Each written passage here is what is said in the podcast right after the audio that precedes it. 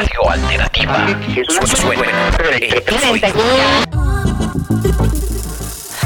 Mi nombre es William Sierra, soy el vocero de la Mesa de Artes Plásticas y Visuales, que es un ejercicio bellísimo de convocatoria a todos y todas los artistas plásticos y visuales de Suba. ¿Cómo me le va maestro hoy en la entrega de aquí del mural en el portal? ¿Cómo lo vio?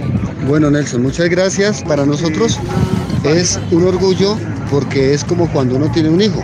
Realmente es este el primer hijo que ha nacido del colectivo Subarsivos que se creó desde la mesa. Cuando nosotros conformamos la mesa, lo hicimos en la virtualidad. Nadie nos conocíamos entre sí. Empezamos a salir a la plaza fundacional a interactuar y a conocernos.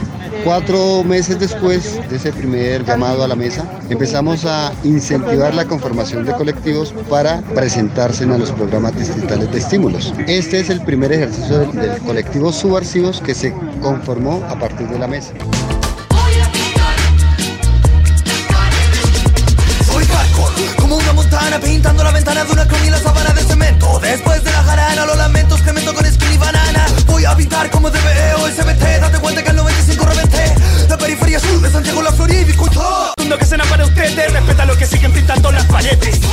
Buenas tardes, hoy estoy con Juan Carlos Millán.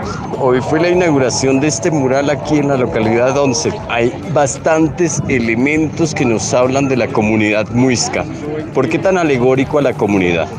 El mural se llama Sintiendo mi Suba. Colectivo Mural Subarsivos. Es un mural de memoria, ¿verdad? No debemos olvidar que nosotros somos, esto fue un territorio muisca, todavía aquí está la, eh, comunidad muisca y queríamos contarle a los que no conocieron o no conocen esta parte de, de la historia, decirles que de dónde venimos, ¿no? Y a qué pertenece este territorio donde ellos eh, habitan.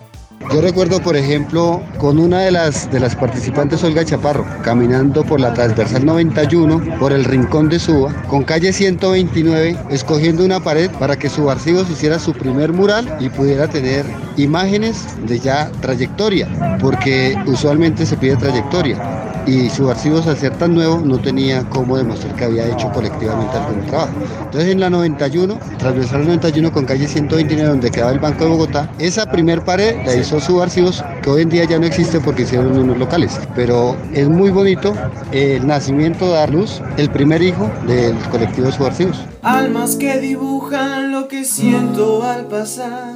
Manos que reflejan la mente en un mural. Murales de colores que dan vida a mi ciudad.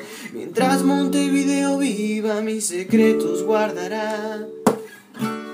Salgo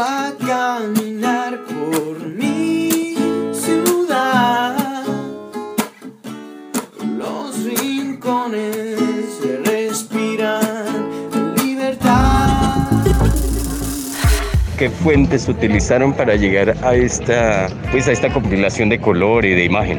Bueno, eh, básicamente esto arranca con un proyecto de, de capacitación o más bien como de iniciación al muralismo con algunos jóvenes donde indagamos qué es Suba y qué significa ser de Suba. A partir de ahí, pues empezaron como algunas preguntas que se hacían los jóvenes y empezamos a investigar, tanto como con la comunidad muisca como con los habitantes de hace mucho tiempo, y empezamos a identificar como las diferentes etapas que podríamos representar.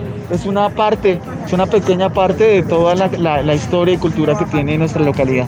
¿De dónde sale el recurso, distrital o local para esta obra, maestro?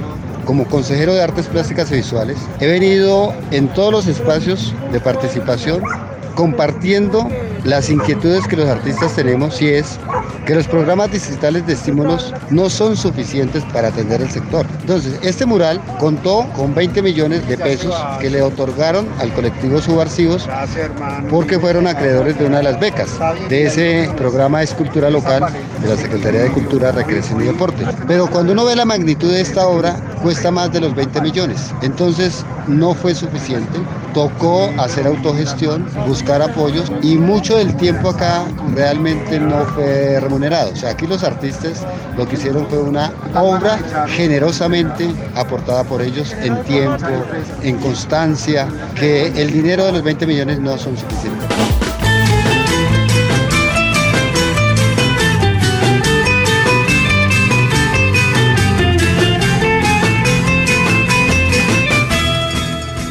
¿Cuál sería el alcance de este mural? ¿Cuál sería también la información o el mensaje que deja en la localidad? Bueno, aquí hay un antes y un después de este mural.